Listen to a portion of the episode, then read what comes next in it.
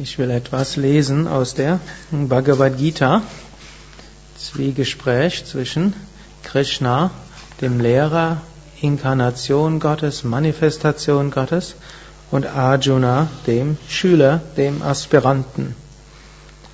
Wir sind im zehnten Kapitel. Im zehnten Kapitel ist so das Thema Vibhuti Yoga, der Yoga der göttlichen Herrlichkeiten.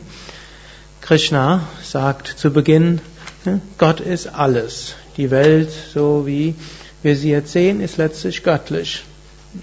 Die Naturwissenschaftler versuchen auch, die Welt irgendwo zurückzuführen auf Urprinzipien.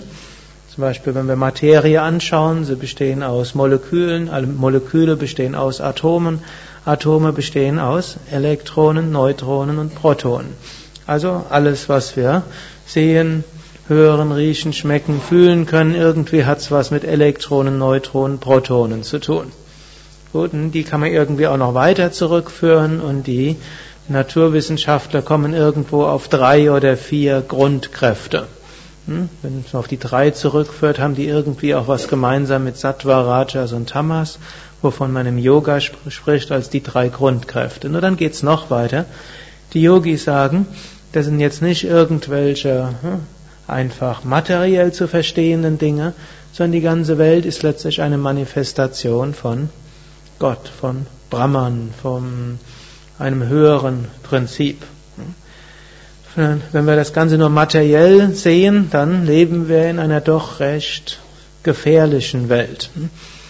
Wir wissen nie, ob wir den nächsten Tag noch überleben, Auto fahren können wir und dann gibt es einen Unfall, wir müssen noch nicht mal selbst schuld sein. Es kann auch Fehler im Motor sein, es kann ein Fehler im Bremssystem sein, es kann der Gegenüber sein. Jederzeit ist es möglich. Wir können von irgendeinem Tier gebissen werden. Es kann sehr klein sein, es kann sehr groß sein, es kann eine Krankheit ausbrechen. Jederzeit kann irgendwas passieren. Auf eine gewisse Weise ist es uns in der westlichen Zivilisation gelungen, uns etwas unabhängig zu machen von dem Ausgeliefertsein in die Natur etwas. Wir müssen nicht gleich sterben Hungers im Winter, wenn die Ernte nicht so gut war. In unseren Breiten könnte man einige trockene Sommer überleben und Trockenheiten. Irgendwo auf einem anderen Teil der Welt gibt es dafür ausreichend Ernten. Das war ja früher anders, also vor über 2000 Jahren bei den alten Germanen.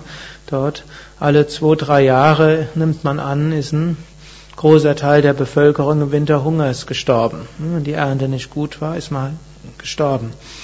Oder hm, große Überschwemmungen, Unwetter hat immer wieder dazu geführt, große Epidemien. Hm, gab die großen Pestepidemien im Mittelalter, wo 40 bis 50 Prozent der Bevölkerung innerhalb von zwei, drei Jahren gestorben sind. In unseren Zeiten, das vergessen wir manchmal, der Fortschritt hat auch einiges für sich, sind wir davon ein bisschen unabhängig geworden, aber nur ein bisschen. Sterben können wir immer noch jederzeit, Krankheiten können immer noch kommen und Unfälle können immer noch passieren. Und wir können uns auf der einen Seite hm, ausgeliefert fühlen und zum zweiten können wir uns in falscher Sicherheit wiegen und denken, mir wird nichts passieren. Unfälle geschehen nur andere, Krankheiten bekommen auch nur andere, ich werde schon irgendwie, mir wird es irgendwo gut gehen. Es ist unrealistisch, Katastrophen passieren. Oder wir können sagen, hinter dem Ganzen muss auch irgendein Sinn stecken. Die Großartigkeit des Universums ist nicht wirklich nur physikalisch erklärbar. Und das ist der Ansatz der meisten spirituellen Traditionen.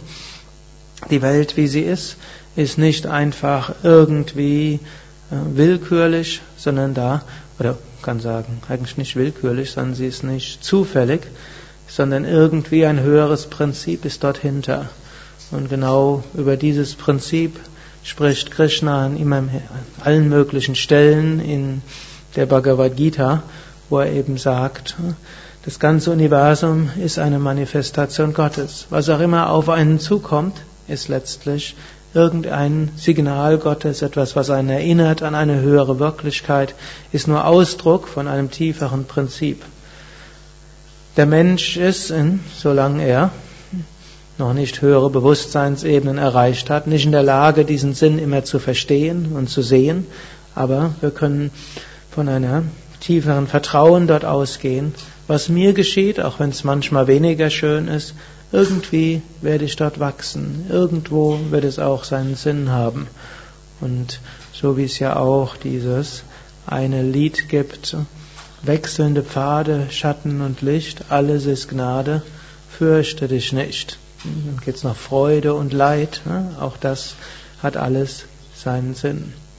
Und wenn wir diese Einstellung haben, können wir zum einen immer wieder in der Schönheit uns freuen und die Schönheit ne, dort praktisch unser Herz berühren lassen und dieses berührt werden auch als eine spirituelle Praxis nehmen. Und wir können auch, wenn Dinge scheinbar nicht so gehen, wie wir sie gerne hätten, auch eine Festigkeit und Vertrauen haben, auch daran werde ich wachsen. Und so sagt Krishna im 34. Vers, ich bin der Tod, der alles verschlingt. Ich bin auch das Wohl, der Wohlstand der Menschen.